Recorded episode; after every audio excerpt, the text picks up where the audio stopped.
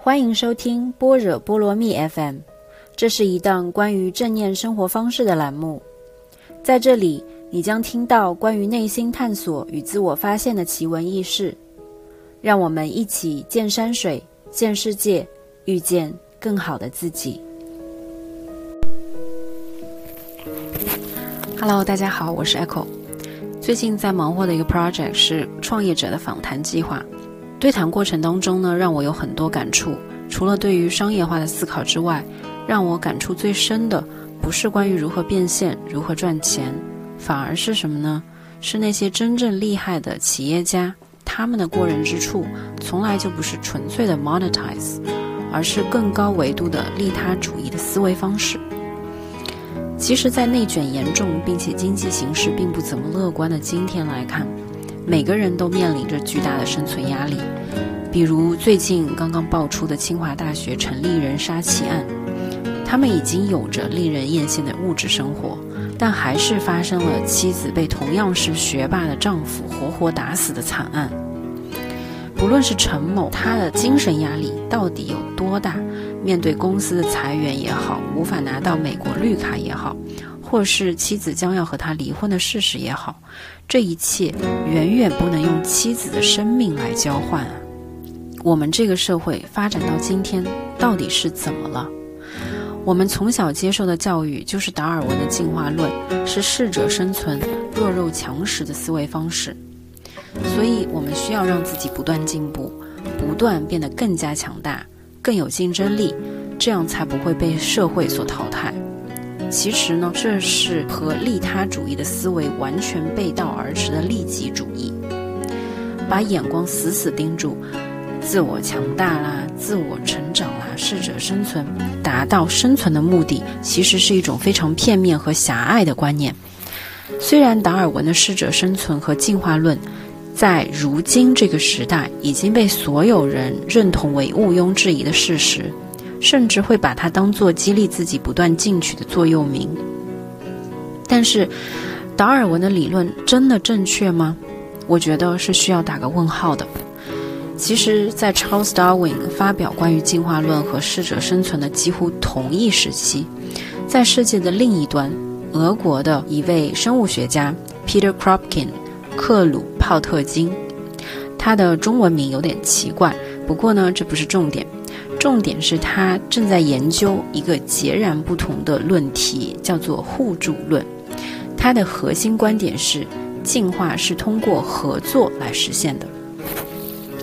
我是坚定地站在 Kropkin 互助论这一边的，即使是在激烈竞争的商业世界，我也更坚信人类的未来是利他和互助的，而不是达尔文的那一套弱肉强食的理论。我们来举个例子，如果呢，我们用达尔文的观点来看世界，生命不过就是劫后余生，是从斗争中存活下来的，也就是适者生存。那么，谁会是那些适者呢？肯定是那些最具破坏性、最具侵略性的人，他们就是适者。所以，从这个角度来看，人之为人，在适者生存的世界里面，根本没有意义，也没有价值。因为适者生存里面完全不需要是人，适者他只需要是最具有攻击性的野兽、最凶猛、最残暴的动物就可以了。像耶稣这样的人一定是无法生存的，他不会是最适者。佛陀呢，他也无法生存，他也不是竞争的最适者。耶稣和佛陀这些心存大爱的文明人，他们都将是最无助的那一批。那么谁会是胜利者呢？是亚历山大，对，亚历山大大帝，他一定会存活下来。希特勒、斯大林也会存活下来。适者生存嘛，只有拥有巨大暴力的人才能生存，而不是拥有巨大爱的人。只有屠夫才能生存，而不是冥想者。所以，达尔文的观点其实是一种非常反人道、反冥想的生命论。设想。当我们走进一座森林，如果用达尔文主义的目光去看待这个世界的话，你会发现到处都是冲突和斗争，一个物种毁灭另一个物种，每一个生命都在无尽的冲突之中更替，这简直就是一场生灵涂炭的噩梦啊！而另外一种情况呢，是如果你走进同一片森林，你用克鲁泡特金的眼光去看，你就会看到到处都是合作与互助，每一个个体都是生活在巨大的合作网之中的生命，所有的物种一直生活在深度甚至是秘密的合作之中，否则就不会有如此多样性的物种能够同时存活下来。是的。暴力的确是存在的，确实是生命的一部分，但它绝对不是全部。在暴力的背后，往往是更深层次的合作。你的生命感越高，你的暴力就会越少，合作就会越多。这就是成长的路径，也是灵性的阶梯。克鲁泡特金的思想现在得到生物学界的公认，他们观察到互利共生，也就是两种物种的互利的关系。和利他主义就是一种物种协助另一种物种的存活，它在动物界所起到的重要作用。互助论是利他主义生物学理论的先驱，因为在自然法则里，如果合作能增加个体的生存机会，那么自然选择就会把这种特质保留，不会将它淘汰。这就让我想到最近。让我同样深受感触的多邻国的创始人 Louis v o n An，他出生在危地马拉这个贫穷的国家的一个单亲家庭。好在呢，他的妈妈是医生，并且拼尽全力的让他接受最好的教育，直到他获得卡耐基梅隆的 Computer Science 的博士学位。但是他并没有停止思考和创造，相反呢，他的内心是充满使命感的。他希望通过教育让世界更加公平。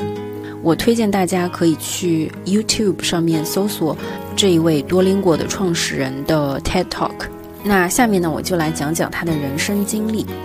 因为他的祖国危地马拉在那边呢，有百分之三十的人不会读写，就是文盲。教育它不是一个平权的工具，而是特权阶级保持优势的工具。Louis Von On，他在大一的时候呢。听了一个论坛，是雅虎的 Top Ten 问题论坛，其中呢有一个问题就是在讨论如何阻止黑客机器人窃取用户的邮箱地址，然后呢轰炸式的发送那些垃圾邮件。他当时和啊 Manuel Blum 一起创建了一个可以区分机器和人类的小工具，这个小工具呢就是我们今天所熟知的验证码。有一个拗口的单词啊，叫 Chapcha。C A P T C H A，它呢是全自动区分计算机和人类的图灵测试的一个缩写，英文全称呢是 Completely Automated Public Turing Test to Tell Computers and Humans Apart。当时的程序无法识别这些歪歪扭扭的文字，但是呢，人类是不受影响的，所以呢，他当时就把这个系统免费的送给了雅虎。当时他才二十岁，而雅虎的影响力之下，后续这个验证码服务被更多人所熟知。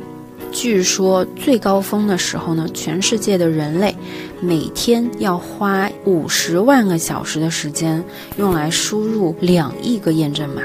那大家想一想，其实这些时间都是被完全浪费的，因为识别验证码的这个十秒钟的时间里。人类的大脑是没有办法做其他有意义的思考的，它就纯粹是在输验证码。路易他就开始思考了，如何能够利用这五十个小时来做点有意义的事情呢？所以他在二零零五年的时候推出了 ReCAPTCHA，目标呢和 Chapcha 是一样的，但是最大的不同在于它用于识别的字符。不再是之前那种随机的、没有任何意义的内容，而是呢一些老旧书籍的扫描版本。这个项目呢，每年能够将两百三十万本旧书数字化。这也是《纽约时报》，他当时呢就用这个技术，将一年的内容在短短的一周内全部识别成了电子版本。ReCAPTCHA 的设计原理是验证码每次提供两个单词。其中呢，一个是已经识别出来的，输入正确后确认为人类；然后另外一个单词呢是机器无法识别的书籍单词，需要靠人类去输入验证码的时候进行识别。然后为了保确保说这个识别的准确性，每一个单词呢会被验证十次相同才能够得到确认。所以在二零零九年的时候，Google 收购了这个项目。同年呢，他也获得了一个天才奖，就是麦克阿瑟奖。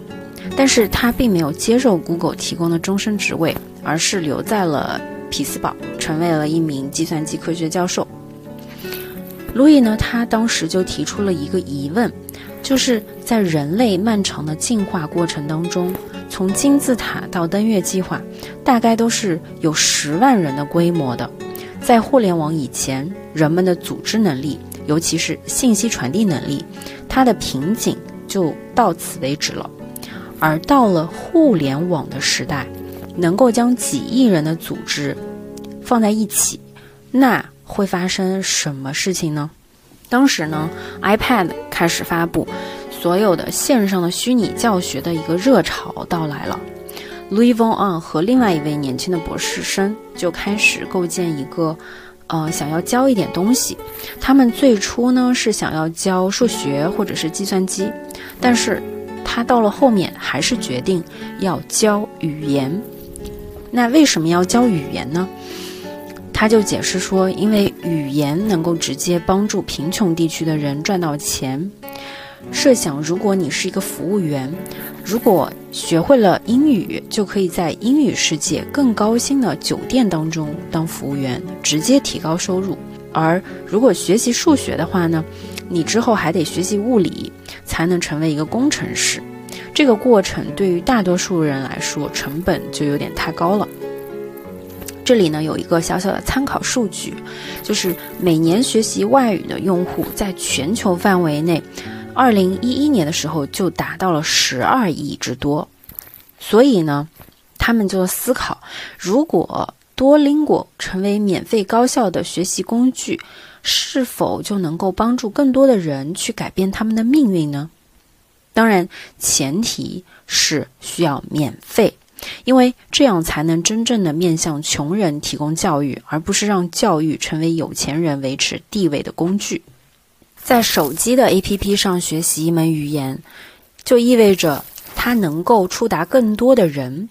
但是呢，如果你希望通过在手机上提供教育，那其实是一件非常充满挑战而且困难的一件事情，因为这个相当于就是企图让你吃掉面前健康的西兰花的同时，旁边还放满各种各样诱人的薯片和甜品。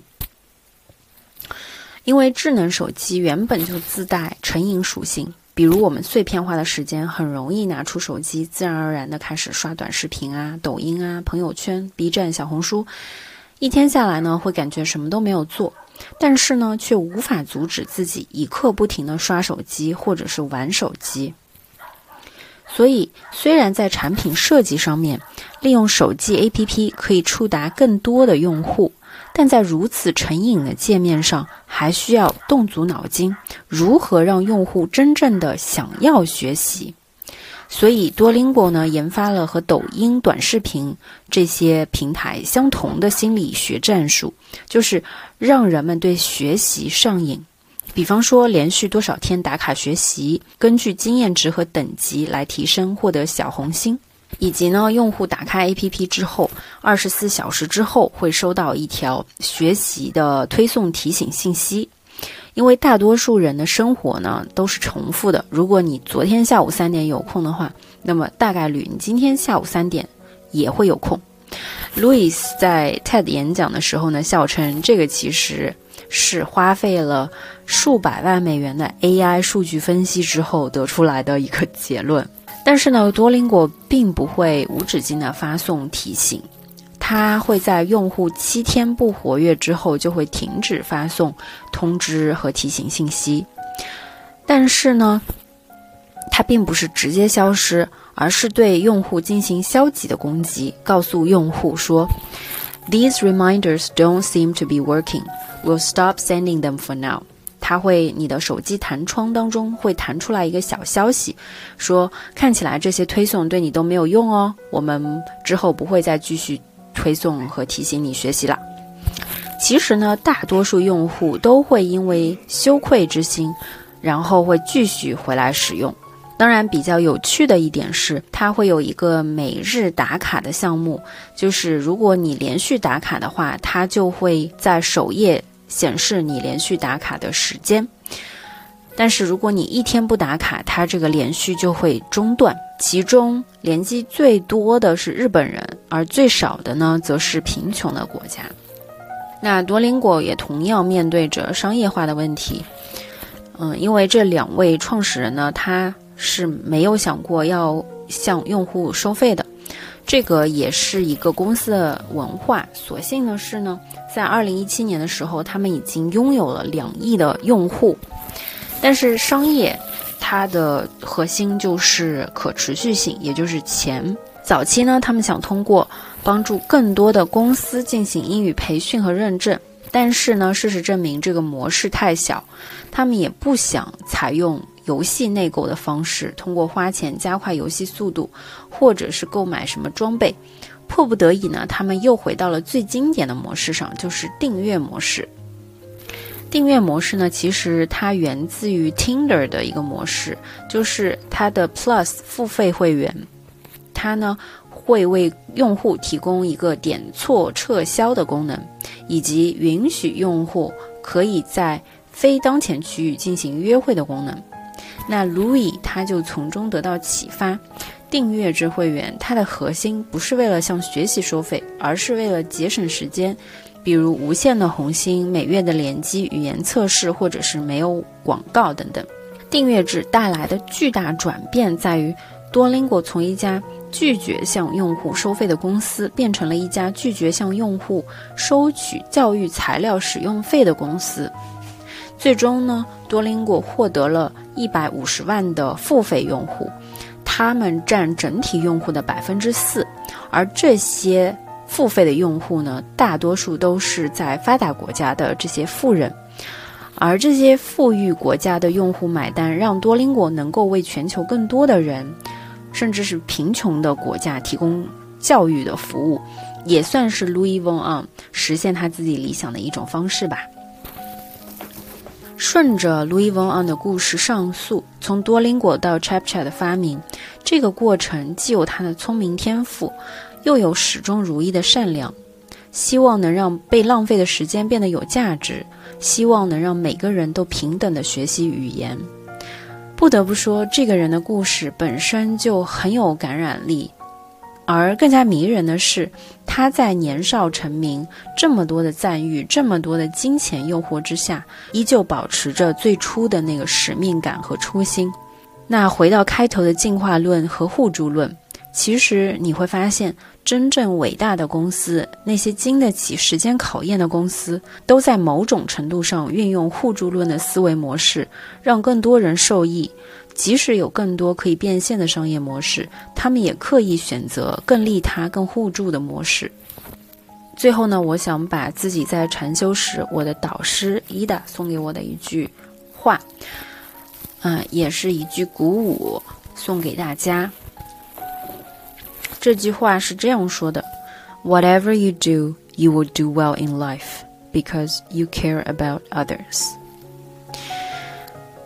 感谢大家收听，希望这期节目对你有所启发，期待下次节目再见。